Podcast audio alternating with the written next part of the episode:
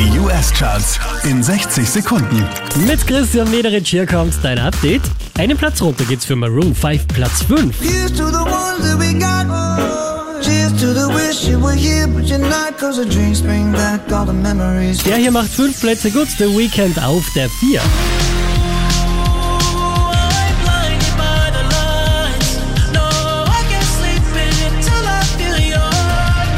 Billie Eilish schießt vier Plätze rauf, Platz 3. had a dream. I got everything I wanted. Unverändert auf der 2 Dua Lipa.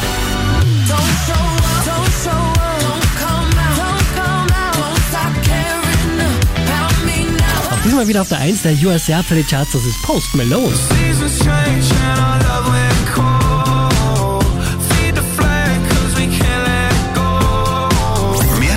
Auf charts.kronehit.at